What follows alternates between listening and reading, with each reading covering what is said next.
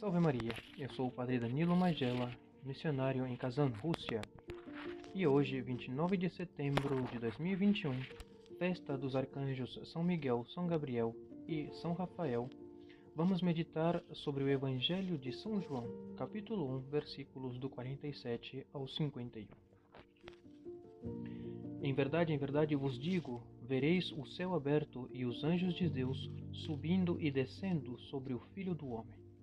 É com estas palavras de Jesus que o evangelista São João encerra o evangelho que acabamos de escutar. São maravilhas sobrenaturais de uma realidade que não é deste mundo. Também quando a condenação de Jesus exclama: O meu reino não é deste mundo. Se o meu reino fosse deste mundo, os meus guardas lutariam para que eu não fosse entregue aos judeus. Mas o meu reino não é daqui.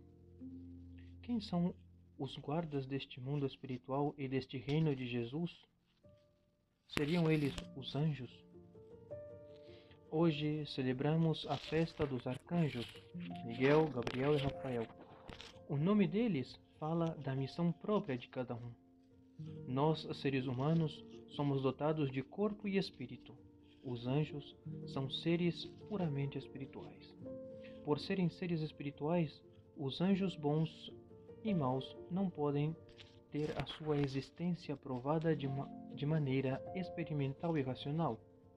No entanto, a revelação, ou seja, as Sagradas Escrituras, atestam a sua realidade. Eles são mencionados mais de 300 vezes na Bíblia. Apesar de sua dignidade superior, eles são somente criaturas de Deus, enquanto que nós, os homens, somos filhos de Deus. Assim, a respeito deles, diz o Catecismo da Igreja Católica: a existência dos seres espirituais não corporais que a Sagrada Escritura chama habitualmente de anjos é uma verdade de fé. Também dizia eh, Santo Agostinho: anjo, ou melhor dizendo, mensageiro, é uma designação de cargo não de natureza.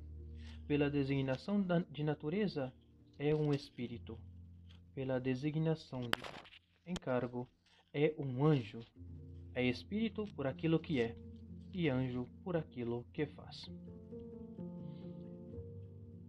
Cada fiel é acompanhado por um anjo como protetor e pastor para conduzi-lo à vida eterna. É o que nos ensina o Catecismo da Igreja Católica. Portanto, os anjos são criaturas espirituais que servem ao Senhor e aos homens em relação ao seu plano divino de salvação. A santidade faz parte da natureza dos anjos, mas para nós, seres humanos, que somos limitados, e pela nossa humanidade ferida pelo pecado, a santidade é uma luta, uma conquista diária requer vontade firme, renúncias, obediência a Deus e à sua vontade, vida de oração e comunhão com Ele e com os irmãos. Diz-nos o nosso saudoso Papa São João Paulo II: Não tenhais medo da santidade, porque nela consiste a plena realização de toda autêntica aspiração do coração humano.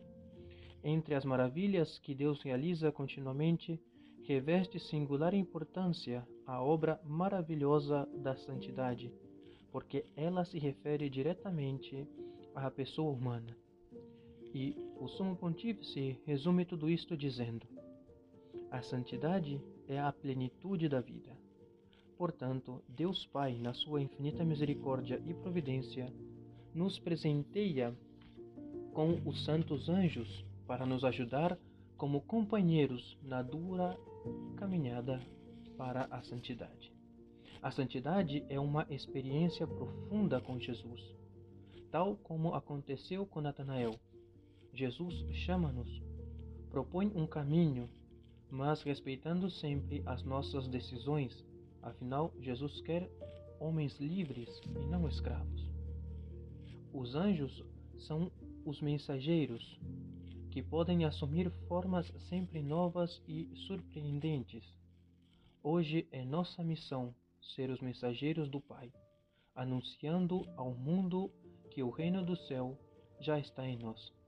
Sejamos os anjos de hoje.